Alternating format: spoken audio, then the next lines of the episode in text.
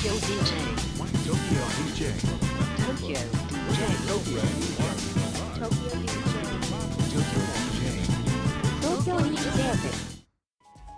どうもこんにちは東京 DJ 部のキットカットと AMA ですよろしくお願いします東京 DJ ブレディオは都内で DJ として活動しているキットカットと AMA がクラブミュージックにとどまらず音楽と人との接点を増やし DJ カルチャーの理解を深めることを目的に活動しています番組のご意見やご感想取り上げてほしいトピックのリクエストなどは LINE の公式アカウント「アットマーク東京 DJ」で受け付けております。よろしくお願いします。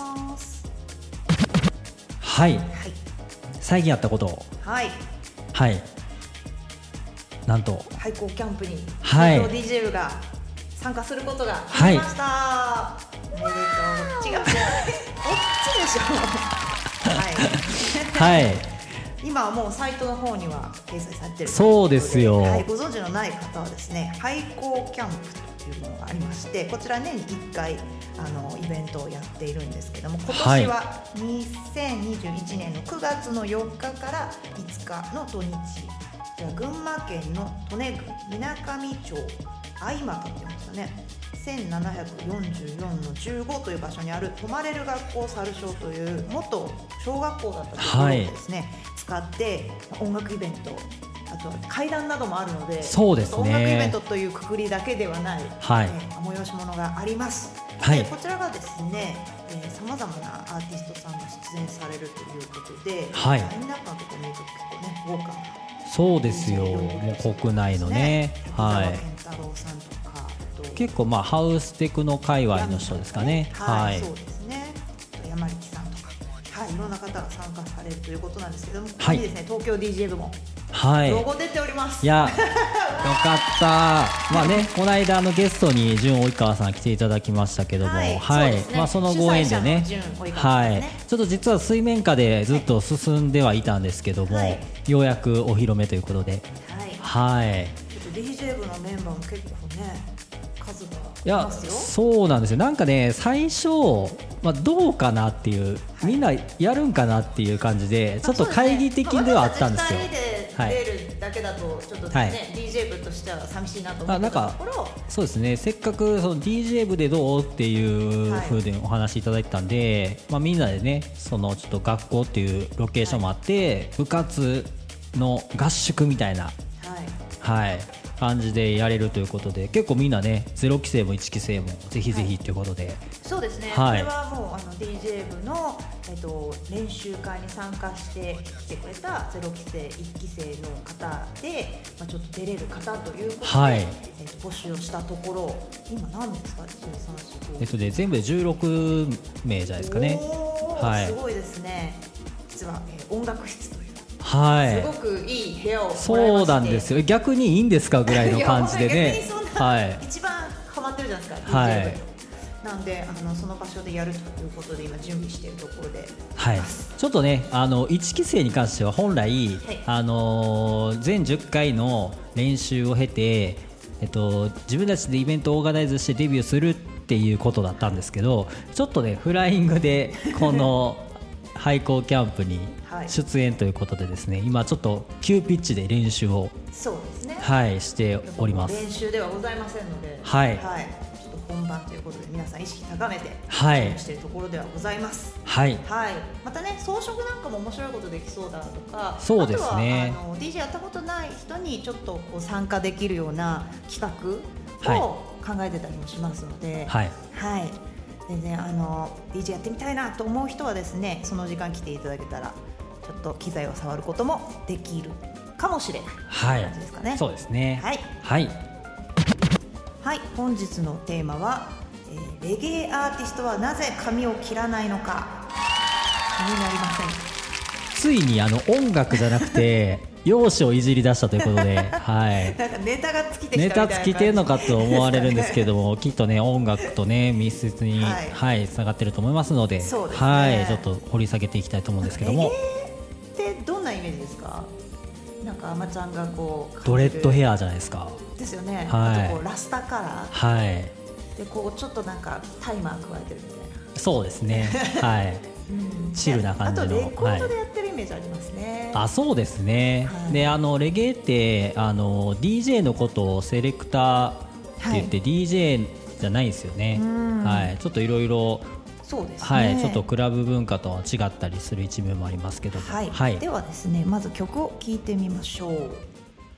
この曲はですね1965年に起きた黒人によるジャマイカ事件をテーマにした曲だそうです。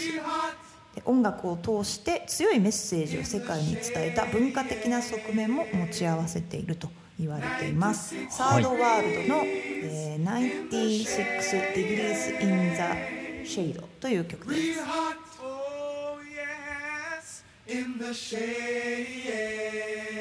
えー初めて来ましたね。結構古い曲なんですね。結構古いです、はい。Said it was 96 degrees. 私最近レゲエ全然聞いてなかったんですはい。DJ することもないので、はい。なんかアルゴリズムであの Spotify とか YouTube で上がってこないですね聞かないあかー確かに。らでなんかこうこの記事を書くきっかけでちょっはい。と曲を掘り下げていくと、はい。レゲエ結構好きだなおって思いました。なんかなんか意識が音楽になくても気持ちよくずっと聴いてられるので、はい。なんか家で聴く音楽として最高かもって思いまなんかお料理しながらとか、ちょっとなんかこう部屋片付けながらとか聞いてても夏のこの時期にすごい気持ちいいですね、ーそうですねただ私は日本人なので、はい。何言ってるかは分かってないです、はい。この文化的な歌詞の側面ははい。あんまり伝わってこないんですけど、はい。リズム的には結構いいなって思いました、そうですね。レゲエも結構こういうゆっくりめのやつと激しいやつとありますけど、はいこういうちょっとねチルっぽい感じのレゲエいいですよね。いいですよね。はないんか焦って仕事とかしなくていいよみたいな,、はい。なんかそんな気持ちに聞こえますよね。今日はもう家にいろよみたいな、はい。なんかちょっとね優しい気持ちなんか平和な気がしますよね。はい、そうですね、じゃあ次の曲を聴きましょうか、えー大御所レゲエシンガーの、えーベレス・ハモンドさんの曲ですあーいいですね。これもまたちょっとね、はい。なんか似たような感じなんですけどもちょっとだけソウルテイストがはい。あるかなっていう感じの曲で大人っぽいレゲエですね。そうですね、はい、でこの方はですね70年代から作品を世の残していまして今もなお歌い続けている大御所ということです。はい。何年歌い続けてるんですかね。そうですね。もう50年とか結構レゲエの歴史も長いですよね。ちょっとこの辺をねね。そもそもレゲエの歴史をちゃんとやらないといけない気がします。はい、ではですね皆さんがよく知っている曲もレゲエだよということで聞いていただきたいと思います。これクラブでみんな聞いたことあるんじゃないですか。これは。これね高校の時にダンス部がこれで踊ってて、はい。かっこいい曲やなと思って。ちょうこれど PV はめっちゃかっこいいんですよね。そうですね。ショーン・ポールはやっぱすごい一時期流行りました流行りましたね、はこれは皆さん一度は聞いたことある曲なんじゃないでしょうか。ジャマイカ出身アーティストのショーン・ポールですねこの方はジャマイカ録音の作品としては初の全米1位を獲得い、あそうなんですね。ゲットビジーこれちょっとねこうダンスホールレゲエっていうはいちょっとレゲエの派生ジャンルみたいな感じなんですけど。はい。ということで3曲ほどレゲエを聴いてきましたが皆さんの好みのレゲエはありましたでしょうかではレゲエとはどういった音楽のことを指すのかということをまず押さえておきたいと思います。はいはい、レゲエはジャマイカで1960年代後半に発祥したポピュラー音楽だそうです。あそうなんですね、はいで2拍4拍目にドラムの音が入るロックやブルースに対して裏拍にアクセントが来ることやうねるようなベースが特徴的な音楽です、はいいうことですね。はい、で初期の頃のルーツレゲエと呼ばれるものは単純なベースに裏拍でリズムを刻むギターとそこにボンゴやジャンベなどの打楽器を使ってアクセントがつけられていて、えー穏やかなリズム感で、えーゆったりとした曲調のものが多くなっています。最初に聞いた12曲が古い曲なんで、そういった感じですね。はい。はい、ではこの音楽が生まれた背景についても触れたいと思います、えー生活の貧しさの中で生まれた音楽ということなんですね。はい。ヒップホップとかもそうですね。そうですね。確かに。一攫千金音楽で稼ぐぞみたいなはい。ところもあったんですけど、やっぱりこう下町でね生まれたというか。はなんか、はい。やっぱり何かこう苦しい生活してると音楽がこう頼りになってくるみたいなのあるんですね。あるでしょうね。であとはなんかやっぱあのオーケストラとかと違ってその楽器とかがあんまりなくてもこう曲として成立するっていうのもやっぱヒップホップと近い特徴なんじゃないですかね。はい。えー音源がなく生音がメインだったルーツレゲエから打ち込みという手法によってダンスホールレゲエというスタイルも生まれましたということです。ね、はい。はいでジャマイカは9割以上が黒人奴隷だったという背景があります。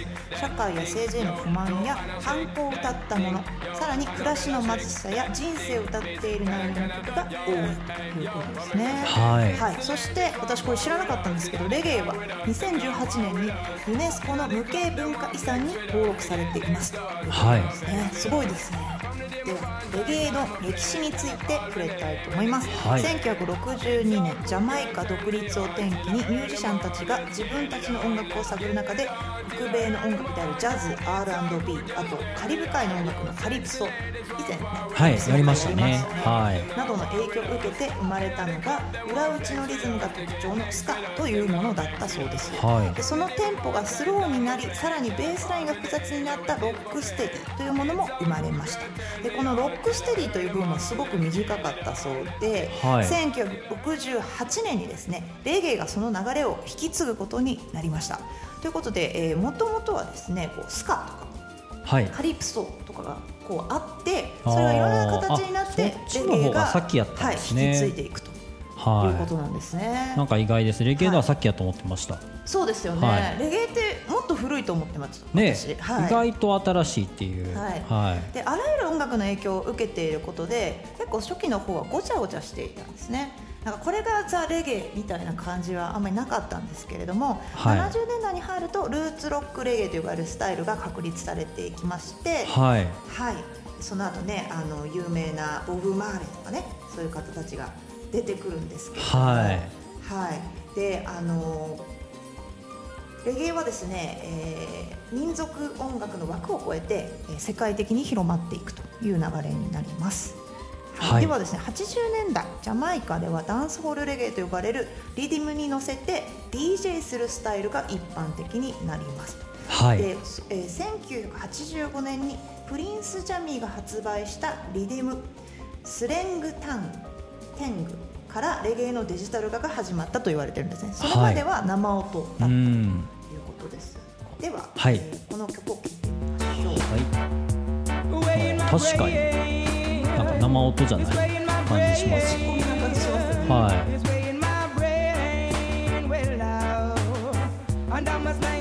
ベース音が全然違いますね。違いますね。はこれ85年ですね。いへーもやっぱあれですかね。808とか使ってるんですかね。なんかちょっとハウスっぽい。音楽だなっていう感じがしました、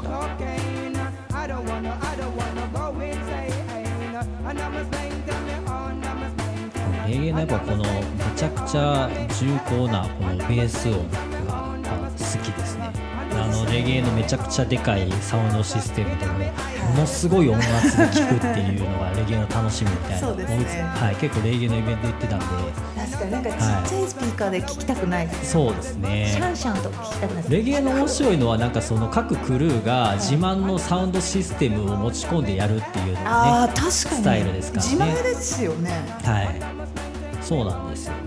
それもなんかレゲエのちょっと文化だと思うんですけど。DIY 感が。そうですね。はい。ではレゲエファッションについて。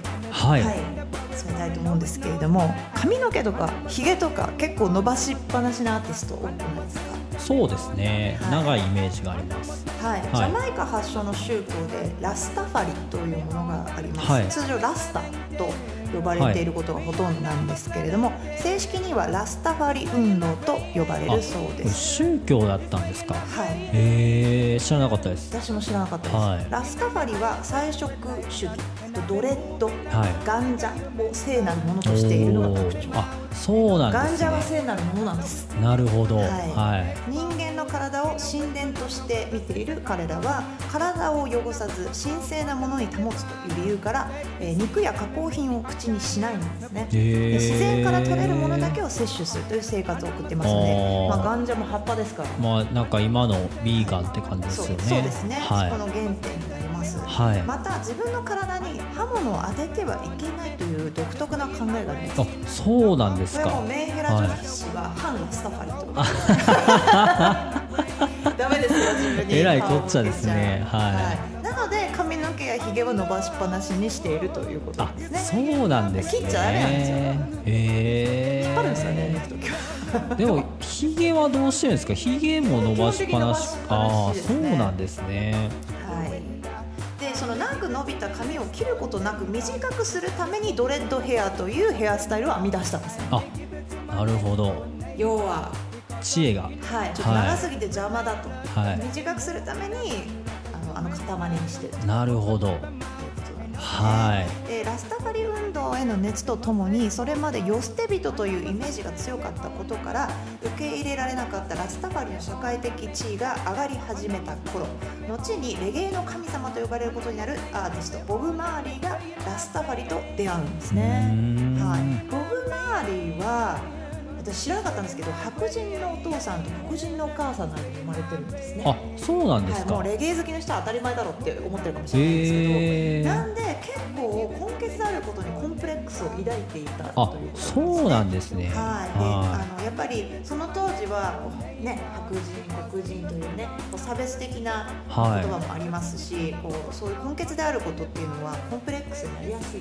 はい。でどこのコミュニティにもうまく馴染むことができないということで幼い頃から悩んで過ごしていたそうなんですね。へで肌のえ色で人を差別することのないラスタファリはですねまさに最高の場所だったということおですね。ー。でその、えーラスタファリの中から才能と強い意志を持った人たちがですね音楽を通じて月頭から抜け出す道を見出していきます、はい。これが貧困から逃れる方法だということですね。はい。で1960年代後半から1970年代に、えースタジオに入ってラスタファライ解放自由について心からのメッセージを歌った者たちが今でも世界中の共感を呼んでいます。はい。ということですね。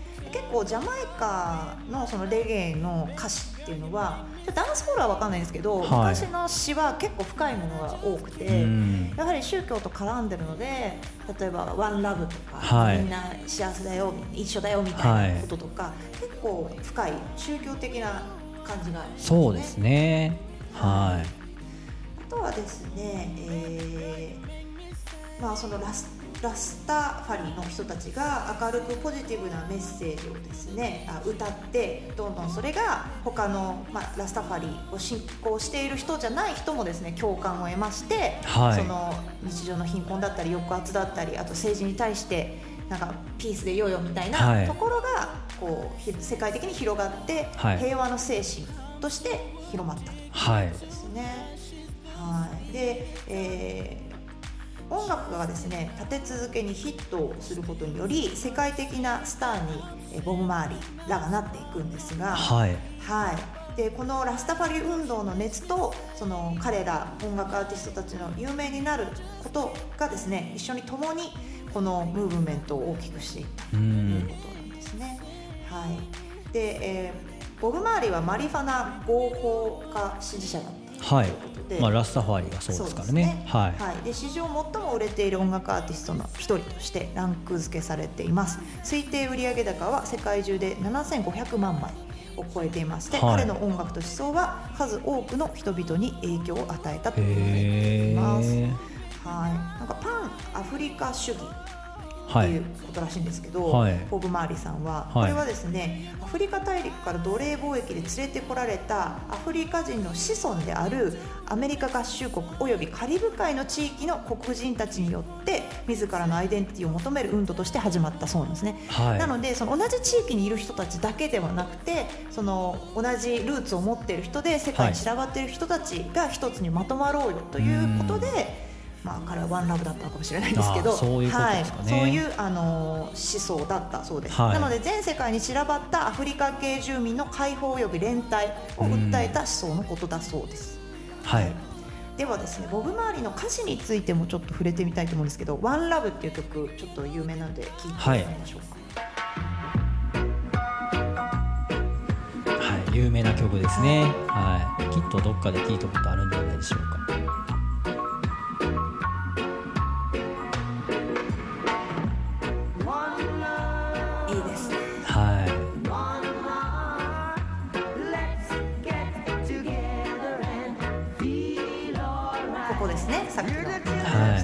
はい。みんな一つにまとまれば大丈夫っていうのはやっぱりこうねパンアフリカ主義ですね。ははい。あとですね「I Shot the Sharif」という曲があるんですけど、はい。保安官を撃ったんだ。でも保安官は撃っていない。保安官を撃ったんだ。誓っていう正当防衛だったんだ。っていうねい。はなんかその背景がねちょっと社会的なものに入ってきますね。い。はい。ですねはという曲なんですけどある人種が優れていて他が劣っているとかいう考え方そのものがついにそして永遠に間違えていると示され捨て去られるまでどこでも戦争が起こる、えーあ起きる戦争になるというふうに言ってますね。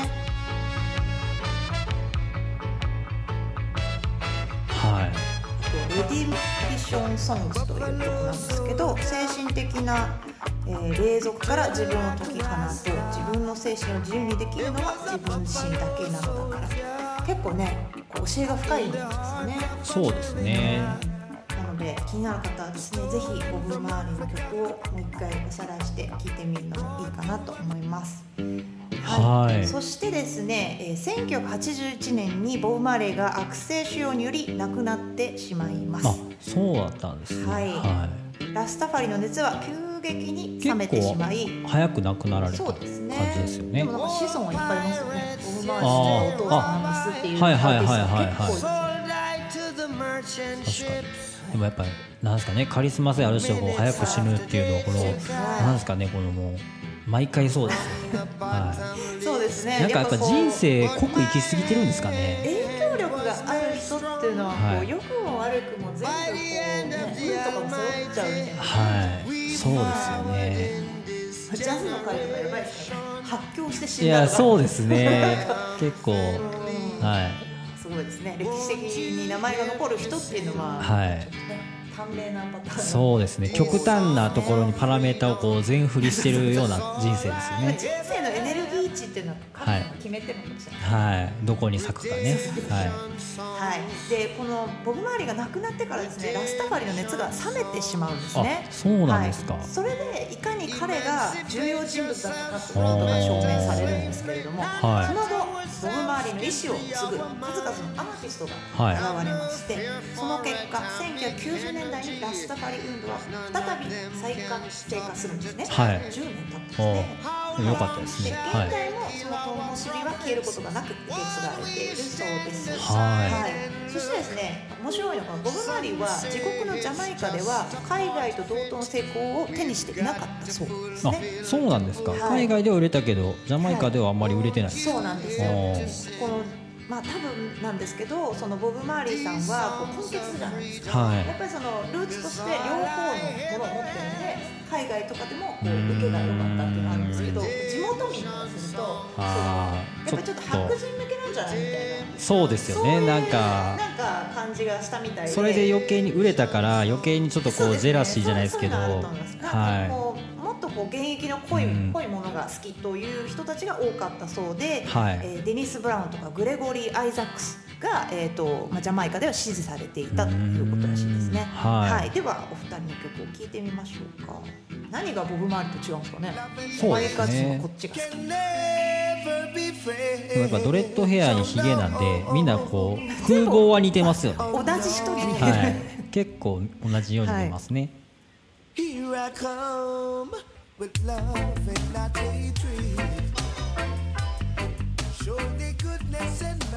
shall follow. なんかちょっとボブ周りは勝負使いに行っちゃったみたいな感じなんですかね。なんですかね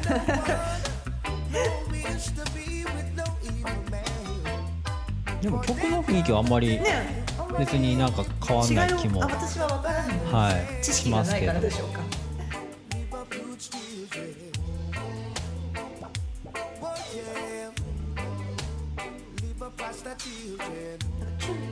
面白いですね。キュンやっぱこう音楽ジャンルによって特徴が全然違うんで。ね、はい、勉強になりますよ。ね。もう一個の方も聞いてみましょうか。グレゴリー・アイザックさん。はい。似てますよね似てますよね。はい。まあレゲエってなんかあのリリムで同じリリムでその歌詞が違う曲っていっぱいあるんで、結構そうですねはい曲が全体的に似てるっていうのがありますね。ありますね。はい、ではこの曲を聴きながら、えーユネスコ向け文化遺産にレゲエがなったお話を一としたいと思います。はいジャマイカは1960年代に、えー同国のキングストンで生まれた音楽なんですけれども、えーあごめんなさい、えーと生まれた音楽であるレゲエなんですけれども、えーユネスコから永続的に保護が受けられるように無形文化遺産への登録を申請したということなんですね。はい、でこれが2018年11月の29日に、えー登録されたということなんですけれども不平等、とえー抵抗愛や人類のあらゆる問題における国際的な貢献は知的かつ政治社会政治的でレゲエの持つ要素の力は社会的な主張や情緒を解放するための手段として全人類の声であり続けるとの評価を受けたということです。ははいい。すごいですね。はやっぱりすごい価値のあるものだとい。うん。登録されたのはすごいことですね。はいで音楽やダンス演劇などさまざまな文化を世界遺産に登録しているユネスコなんですけれどもほとんどが発祥した国以外に知られていないということが現状なんだそうです。はいでそんな中今はもうねあの日本でもレゲエって言えば分かりますし、はいあの時代や場所を超えてですねさまざまな人種性別宗教を超えてえ認知されているということでえ文化遺産として登録されたらしいですよ。はいはいそうですね。日本でもみんなレゲエって聞いたこと。そうですよねこんなに全世界がこの絶ジャンルについてはいジャマイカ発祥の音楽ですけど今も知って引き続きかれてるということですね、す対あるごいですよね。だから日本のアーティストでもそれこそ湘南の風とかもそうですねねヒットしましたし三木道山とかね。はいはい。またねクラブミュージックともね、結びついてダンスホールレゲエなんてことにもなりましたし、はい。はい。実に奥が深い音楽なんですけども、はい。レゲエの印象は変わりましたか？いやなんかやっぱ知識が深まるとより興味が増すというか、はい。ちょっと帰ったら久々にレゲエ聴こうかなぐらいのいいですね、やっぱりその時代の国の情勢とかあとはこう、まあ、ちょっとね苦苦しんでいる人たちの訴えみたいなものがですね、投影されているジャンルなので、はい。もう一度歌詞とかをねしっかり聞いたりとかするとー。うわこんなこと言ってるみたいな。はい。結構奥深くなんかめっちゃ平和語ってるじゃないですか、はいでも前も言ったかもしれないですけど僕レゲエのイベント行った時に、はい。僕めっちゃギャルの時代やったんで、はい。ギャルを死ねとか言ってめっちゃ迫害を受けてたんですけどこれは一体レゲエのねラスタファリの精神からちょっと精神ね。なってないですね。それダメですよ。おかしいですよね。おかしいですよ、はい、ちょっと訴えていかないといけないなと思 もし今後そんなことがあるようであれば、はい。それはラスタファリの精神に反してるからお前は 違う、はい。違うなって本当にレゲエが好きじゃないなって,、はいっていう面倒くさい人にならないように、えーそうですねはいはいということで、ははいい今日はですね、えーレゲエアーティストはなぜ髪を切らないのかというところなんですけれども、皆さんは、えーレゲエの面白さについて、えー感じてもらえましたでしょうか？はいはい。じゃあ次のコーナーに行きたいと思います。奇跡の一曲のコーナー行きたいと思います。今日は私の曲を紹介します。フリートウッドマックのリトルライズという曲です。これもちょっと古くて申し訳ないんですけど、は80年代の、えー87年リリースのはい、アルバムの「タンゴ・イン・ザ・ナイト」というとあのものからのシングル作品なんですけれども、はい。なんかこうななんていうんですかね日本のはい。歌謡曲はいってこんな感じだったなっていうイントロじゃないですか。このねちょっとエコーの効いた感じのね ドラムの音とちょっとシティポップ感ありますね。ありますねイントロは。なんでしょうねこの80年代90年代ってめっちゃエコーかかってますよね。めっちゃ空間って感じしますよ音が。はでちょっと女性ボーカル声かすれてて、中森明菜い風、うんでちょっとなんかこう夜のドライブで聴けるようなはい。ちょっと疾走感のある夜のドライブめっちゃ好きですよね、はい、夜のドライブ。私だから夜のドライブで聴けるか聴けないかっていうのがこう、はい、好きか嫌いかジャッジメントになりねます、はい。はい、この曲はなぜ奇跡かと言いますとはい。たまたまこう古い曲をこう掘ってたらなんか日本の歌謡曲に絶対影響を与えてるだろうこの曲みたいなはい。構成と音あっていうのを感じたのではい。紹介したんですけど、またその歌詞がすごくこう面白くてですね、はい。もしページを元に戻したなら1日か2日でもやり直せたら私は目を閉じるでしょう。だけど私には道が見つからないこう苦悩を歌ってる曲なのではい。なんかこう答えが出ない歌好きなんですよ。結構、はい。あの日本の歌謡曲でもありません？はい。ポルノグラフィティミスチルとか。なんかこう えでどうなったの？みたいな詩 なんか悩んで悩み通してわからないみたいな、はいはい。そういうあの詩が結構好きなんで今日はあ結局答えが出ない、はい。あの苦しんでる歌ということであそういうこの曲を紹介しました、はいあ、懸命なリスナーならい。もうご存知かと思いますけどね、キットカット先生はいろいろこうねちょっと悩みがちなところはありますからね。そうですね。はい。見はい。見失ったりすることも多いですからねいろいろそうですね、はい。そういう時に勇気を出させてくれるのはこういった答えの出ない曲たち、いいですね。でもそれがね、まあ、自分のこうなんていうんですかこう気持ちをコントロールしてくれるというかいやなんかこうすっきりしない時ってあるじゃないですか、はい。悩んでも同じことこうずっとくるくるしちゃうと、はい。そういう時なんかあこういう詩の歌があるぐらいだから世の中みんなそういうふうに結構悩んでるんだなってそうですね。確かにあの共感できるとなんか仲間がいるような気がするかもししれないますね。はいはい、ということで今日はねちょっとレトロソングですけれども、はいフリートウッドマックの「リトル・ライズ」という曲をご紹介しました。ではリスナーさんからのお便りのコーナーに行きたいと思います。はい来ておりますでしょうか？来ておりますお、はいもうねあの一番お便りくださってるんじゃないでしょうか、えーヒットさん浜さんこんにちは。どうも僕です。はい誰でしょうか？え、はい続けますねそのまんま、えーお二人は SMAP は好きでしょうか？私は無類の SMAP 好きなのです。えちなみにスガシカオさん槇原敬之さんなど SMAP の楽曲制作時には大物アーティストたちが参加しているわけですが、えー M フローが提供したクラブミュージック系の楽曲もあったりします。いやこれ知らなかった。知らなかったです。はい。えー私が好きな楽曲の話をすると「言えばよかった」という曲があります。これは北海道ローカル「水曜どうでしょう」のテーマソング、えー6分の1の「夢旅人」を手掛けたシンガーソングライター樋口良一さん提供の作品です。はい。はい、そして「Joy という曲は2021年5月28日をもって解散してしまった赤い公園というバンドの、えー津野米咲さん、はい。はい、亡くなられた方みたいなんですけども、えーその当時21歳で作詞作曲提供したということが知られている名曲です個人的にこの赤い公園の話も別枠でしたいくらいです。お、さてえそんな中私は SMAP で1曲あげるなら「大切」という曲を推しますがお二人は好きな楽曲はありますか？ありませんか、えー夜空ですか？ねオレンジですか、えー笑顔の元気ですか？それとも関連商品の竹内まりやや今夜は、えーハーティーパーティーですか、えーお二人のおしゃべりのネタになれば 幸いです、えー思考が違いすぎてネタにならないようでしたら7月に富士山噴火しなかったねって話でもしてください。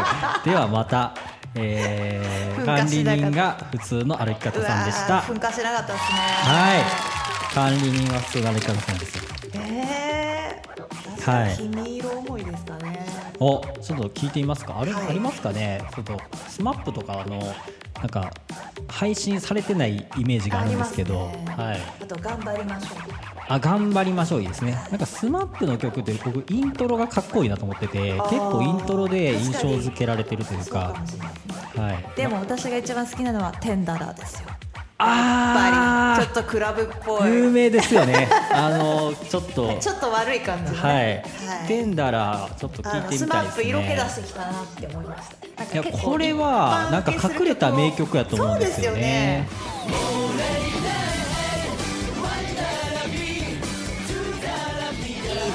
あ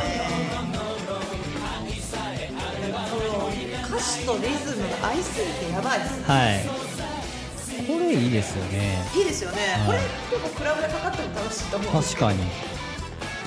何やったかな。確かオレンジとかめっちゃ聞いた気がしますけど。とかよくカラオケで歌ってカラオケでそうですね。なんか歌ってた気がしますし。あの「Joy っていう曲を上げてもらいましたけど「Joy めっちゃ好きでしたね、はい、あと「バンバンバカンス」とかめっちゃ夏夏って感じの曲なんで。はいはい。これですね。確かに SMAP25 周年のアルバムですね。はい。なんか海に行きたくなる感じの曲ではい。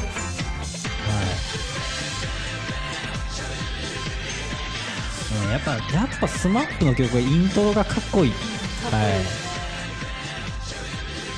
はい。いやいいですね。いやちょっと M フローが提供した曲って気になりますね。何ですかねスマップと M フローで調べて出てきますかね。 m-flo。あこれかな。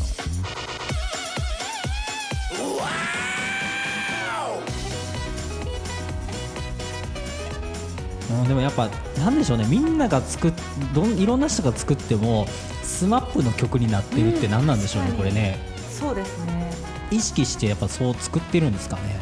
かもしれないですね。いやなんか SMAP 解散ってなって結構すごかったですね。そうですこのところ。なんかね今までだってずーっと、はい。ね、人気だったじゃないですかジャニーズの中でも、そうですよね。いやもうねスマップの終わりとともにジャニーズがねもう終わってしまったんですよ多分。もそうですうねあれじゃないですか。みんな解散じゃないですか。もうねなんかであのジャニーさんが亡くなってほんまに時代が終わったって平成とともにジャニーズが終わっていった気がしますね。はい。そういう意味でははい。そういう意味では SMAP の解散のタイミングって絶妙だったかもしれないです。ああ、はい。そうですねなんか絶頂、まあ、絶頂ずっと絶頂やった気はしますけど、なんか SMAP はなんかみんながいてほしい SMAP の形のまま終えたんだ確と思うんですよ。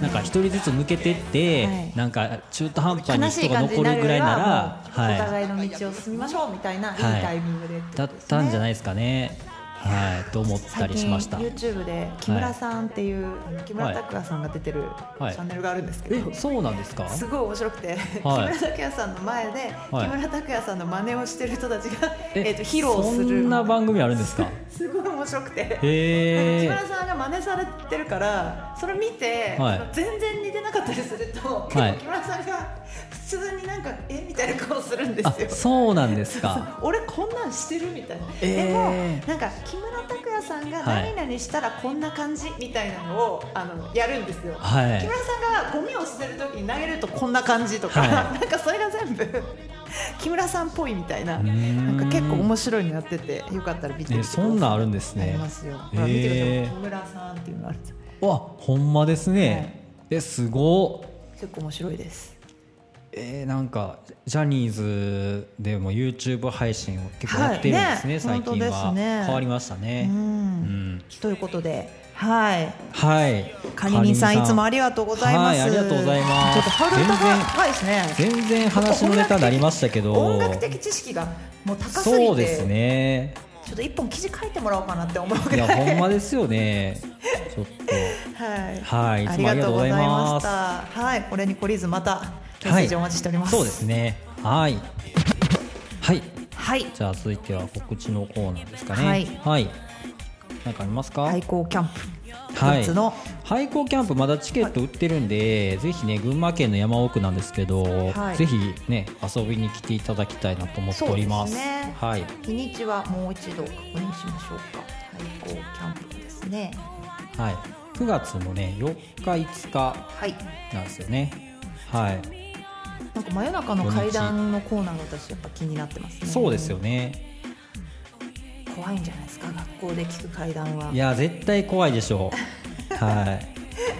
いやトイレの花子さんとかその場所で聞くとちょっと嫌かもしれないですね。トイレ行きづらなりますからでねすね、はい。なんなんでしょうね。学校ってやっぱ怖い話尽きないですよね。なんでしょうね。うん。大体公立の学校って結構校舎古いじゃないですか。ですね。はい。なんか理科室とかね。はい。怖いですよね。なんでしょうね、はい、植え付けられてるんですかね。ちょっと怖いイメージをかもしれませんはねい。はい、ということでそれぞれのあの DJ 部のメンバーとかね、はい。私とか AMA さんのえー出演情報はですね、個々のツイッターで、はい。書かせていただいております。まあちょっとね緊急事態宣言とかもあって、そうですリスケになってるイベンねちょっトもあったりとしますので、ねまたなんか言うてますけどね。はい。ただまあ一応9月なんで、はい。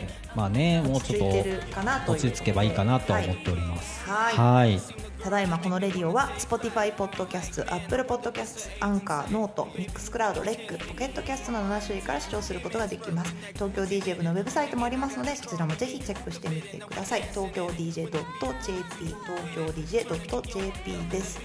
もうそろそろね、はいあの2期生募集そうですよもう1期生ははい後半に入ってきましたから、はい次の2期生ですね6名募集もそろそろ始める感じですかね。